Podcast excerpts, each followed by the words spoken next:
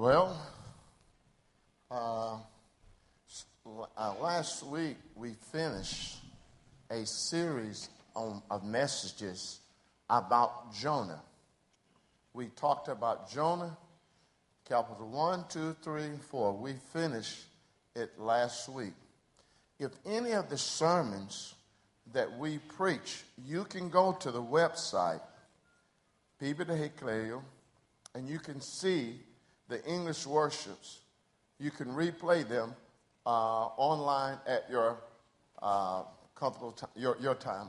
I want to talk this morning. We're starting a new series, uh, messages uh, from James. James is the uh, James is the half uh, brother of Jesus Christ, our Lord and Savior. And so I want to bring up some interesting facts. I'm mashing it, but it's not going. Uh, okay. You guys won't be able to see, but can you see practical living, the wisdom of God? Everybody, look at me. James is uh, pretty interesting because when you study the Bible, you'll see that James almost have Hebrew uh,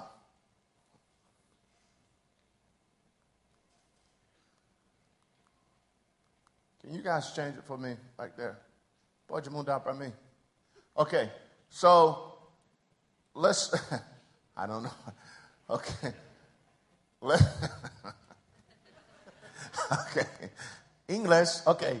Uh, James, let's read that. And I'm going to ask my friend this morning, would you mind reading this for me, sir?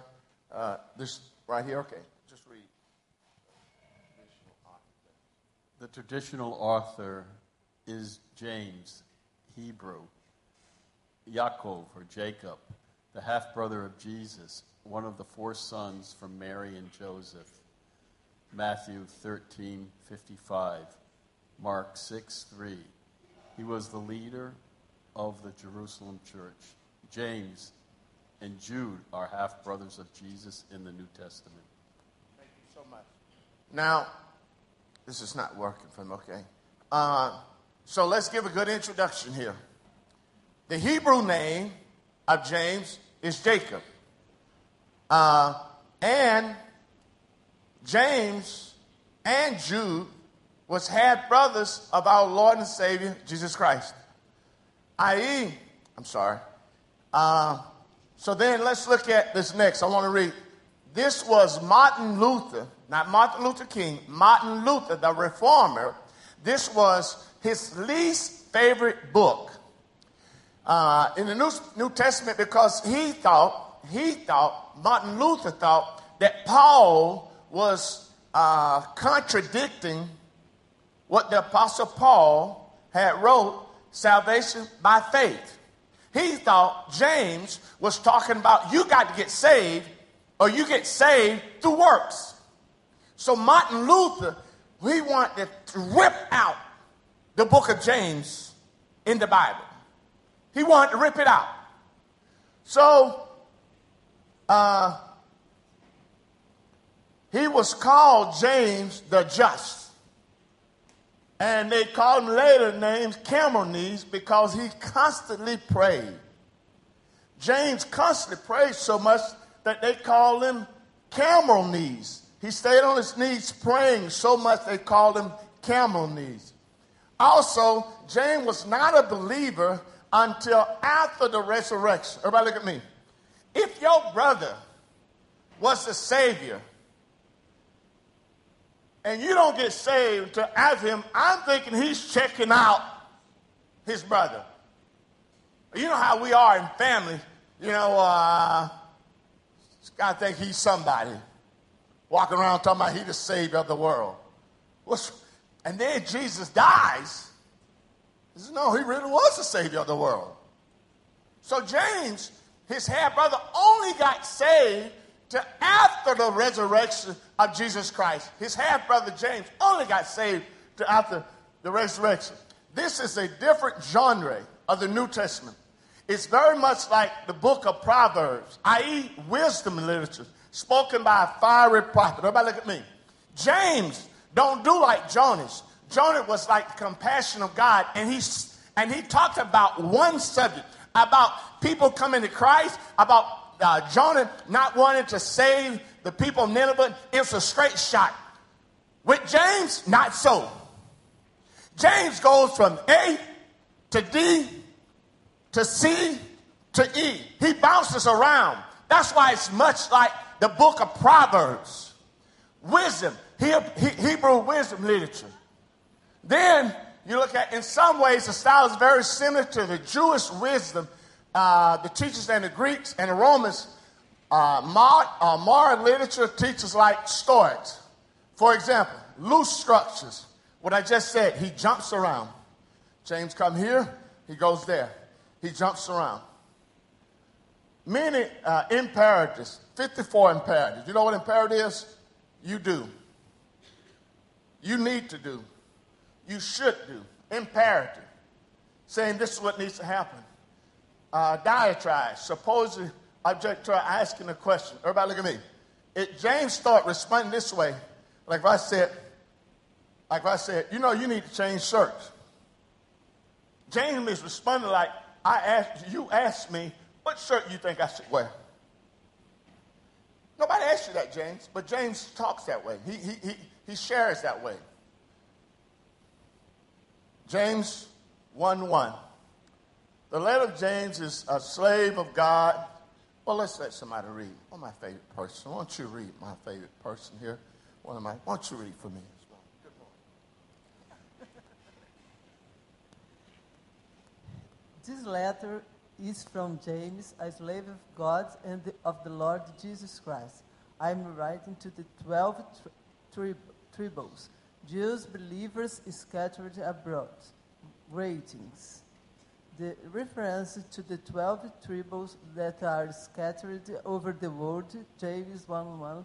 The book of James is directed to Jews, Christians scattered among all the nations outside of Palestine. So everyone look.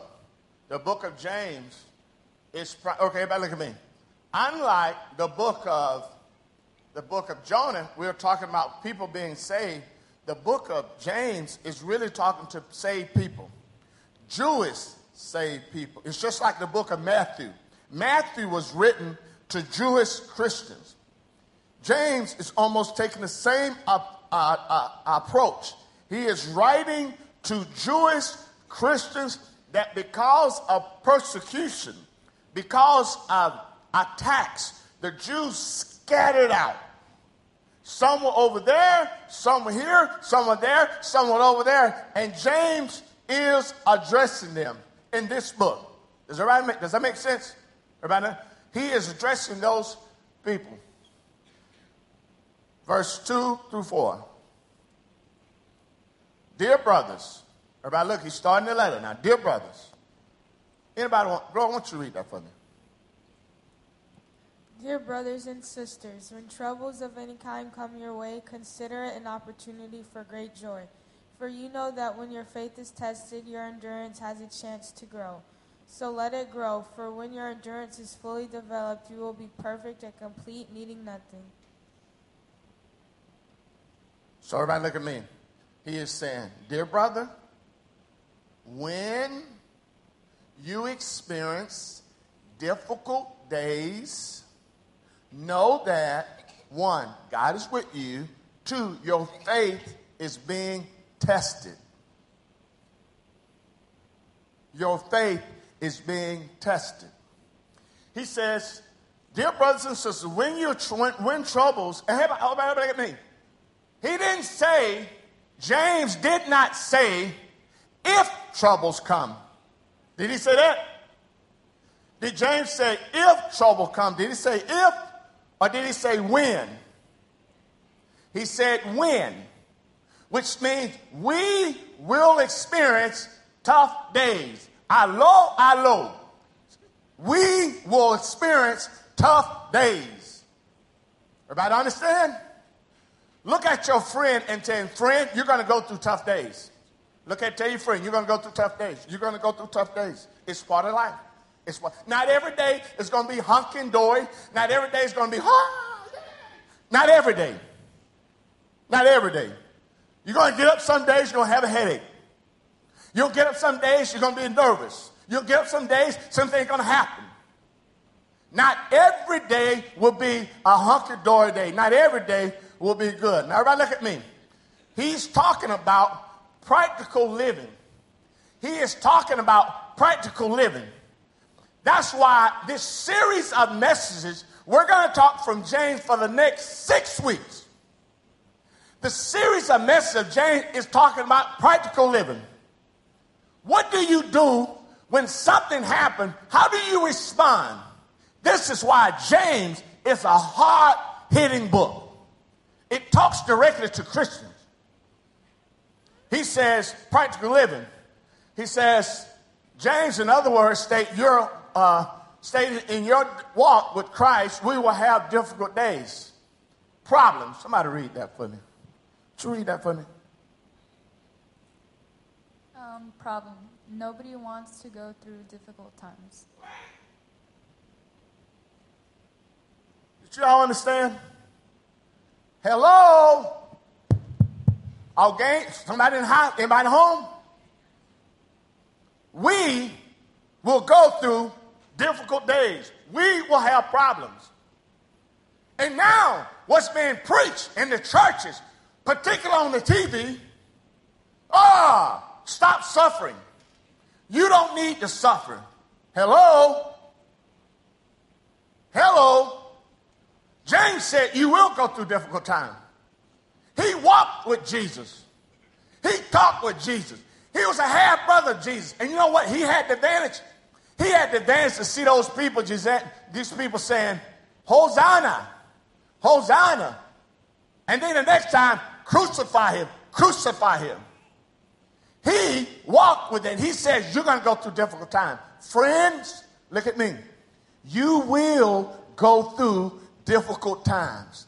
This series of messages that we're going to preach is to prepare you for when you have hard times, for when your marriage have hard times, when you go through difficult times, you will be stable in God. Unstable people rock back and forth, back and forth, back and forth, back and forth. They don't have steadiness in Christ. Don't have steadiness in Christ. Anchor. Jesus Christ is our anchor. It's like when you're in a boat, the boat is going, you throw the anchor over and the boat stays still. Oh, you may rock a little, but it's not going nowhere. You got to have foundation. So he says, we're going to go through, hey, no, the problem with the Christian church, nobody wants problems. Nail. But it's going to happen. But it's going to happen.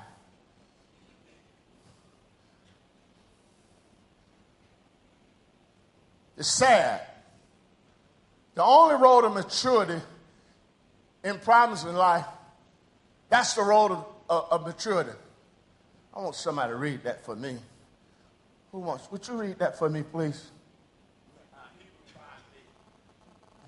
so Hebrew 5 8 even thought Jesus was God's son, he learned obedience from the things he suffered. Problem is what make your muscles of faith grow.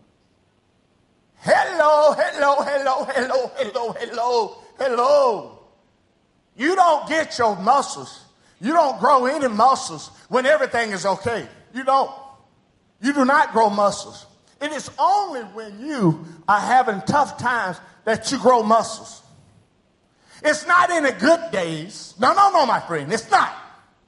It's when, and the Bible says that Jesus, and Romans says Jesus learned obedience from the things he suffered. We are going to suffer. We are going to suffer. It's not an easy teaching, but it's the truth. And the problem with the church is everybody wants,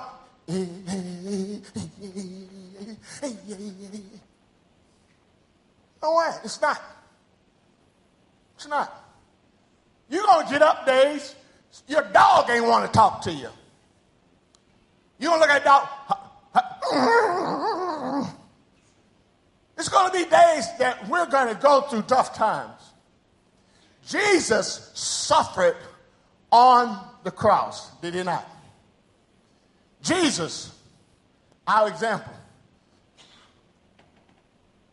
put him on the cross. They beat him. They beat him. He suffered. They took him and put him down, and he got whipped. Jesus went through tough times. Let me get someone to read this for me. Anybody want to read for me? Anybody want to read? Want to read? Okay. If you need wisdom, ask your generous God, and He will give it to you. He will not rebuke you for asking, but when you ask Him, He's sure that your faith is in God alone. Do not waver, for a person with divided loyalty is as unsettled as a wave of the sea that is blown and tossed by the wind. The Greek word for if really means since you do need wisdom. Since we all have problems, since we all will make bad decisions. Thank you.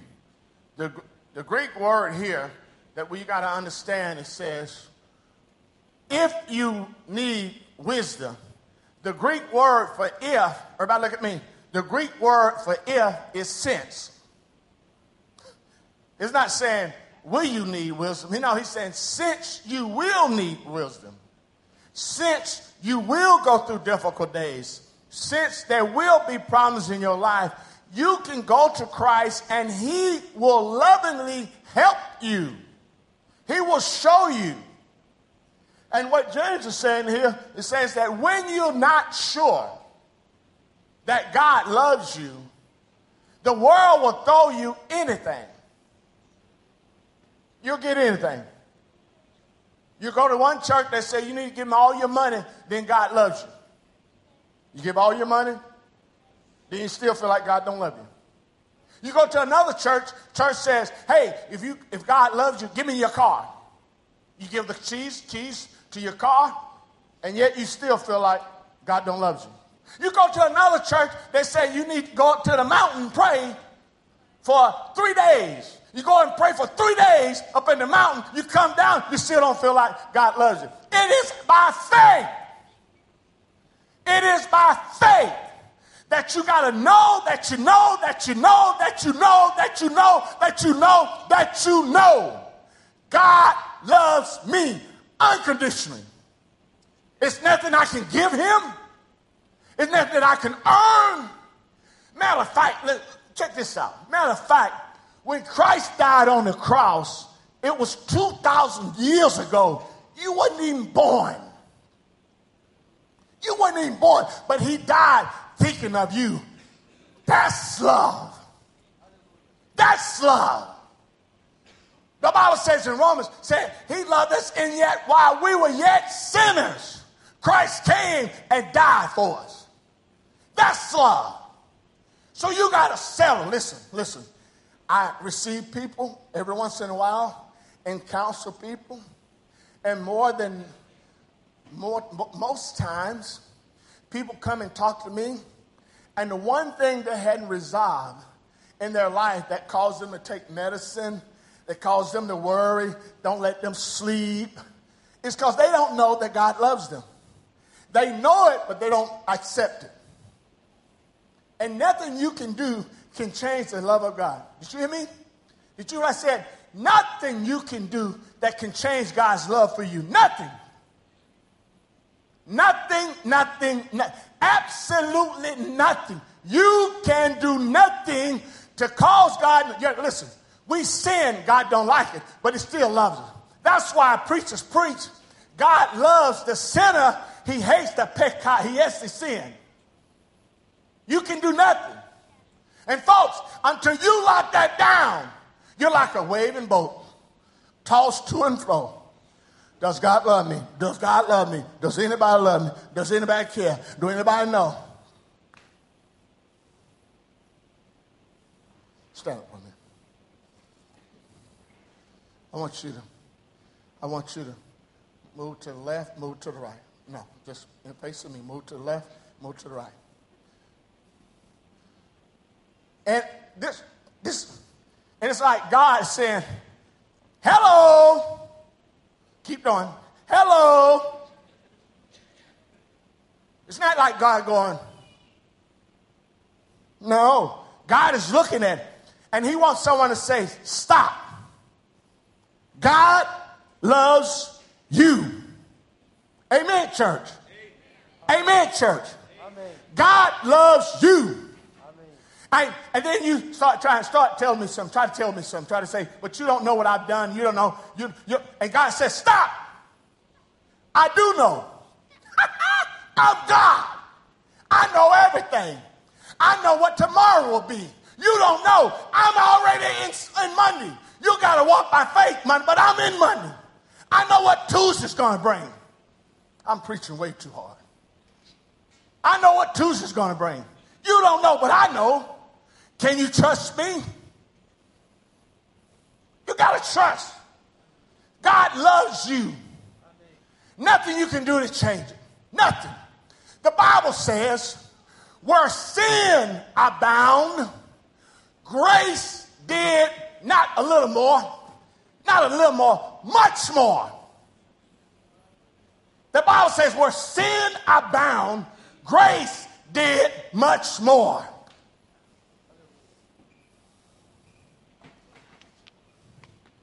You got problems? People say, Why me? Why not you? Why not you? When I had to go through a surgery, seven surgeries, and I almost died, I didn't say, I call God as my witness. I didn't say, God, I cannot, I can't, surgery, I can't, I go up, but when I come down, I got to go real slow. Surgery, infection, hospital, almost died. Seven surgeries. I can only bend my knee, my right knee, by 70 degrees. I didn't say, Hello, God. My name is Eric. Come on, let me talk to you for a minute. I'm your missionary. Talaga, I'm your missionary. And I don't understand why you're allowing me to go through this. Hey, I just kept getting the surgeries, kept going, keep going, keep going, keep going. A divided heart, divided mind. Everybody look at me. People are dangerous. See, I can't, I can't finish this sermon today. I can't even finish what I, I got to get it tomorrow, next week. Because it's 9.56. Now, I'm just getting started. I got to stop. But listen to me. Divided mind, divided heart is dangerous. If you have a divided mind, a divided heart, you are dangerous. Who wants, if your wife says to you, I have this half that loves you, Eric, this other half loves John. No dá, no não dá, não dá. Não dá, não dá, não dá. Não dá, não dá, não dá. Não, mas ela vai, não. Eu, eu I want to change it. Three fourths of my heart is with you, Eric. 15 is with John. What we won't do? So we want to talk about this week and next week, six weeks to come. When you have problems, you've got to go to the one God, the only creator, your Savior, Jesus Christ. Now listen to me. Y'all, você quiser. Uh, listen to me. When you have problems, all right, look at me. When you have problems, you need to come here and hear us finish the series of the book of James. James says it grows your muscles. You don't grow until you go through tough times. When everything is good, you don't grow. When everything is going, oh, hold on to Jesus. Hold on to Jesus. If there's someone here that you may be going through some problems, you have some tough times in your life, you want someone to pray for you, you can come forward after the service. I'll pray with you. Knowing that God loves you. The reason you're at this service this morning is because you want to say, I love you. He wants to say, I love you. He wants to say, I love you. He is saying, I love you. He is saying, I love you. He is saying, I love you. He is saying, I love you. That's the reason you're here. Amen. Let's go ahead and speak stand up. Draw me close to you.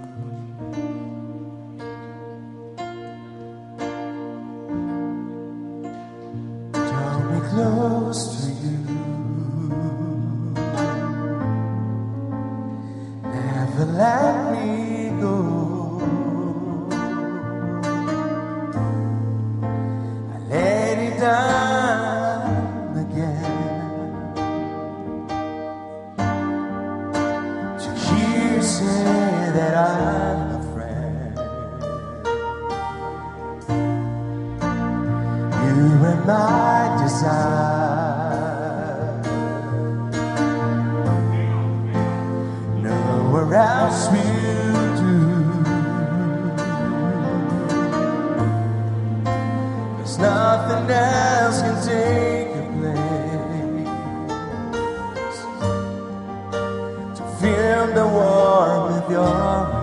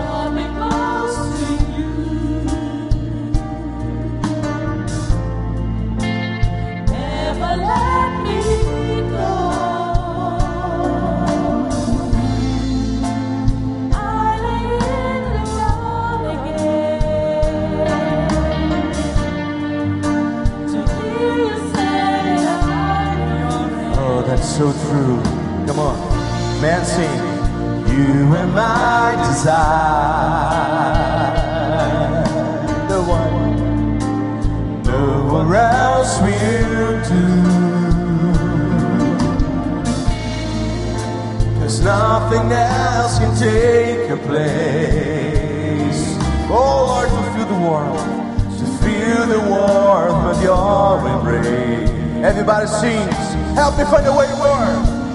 Help me find a way.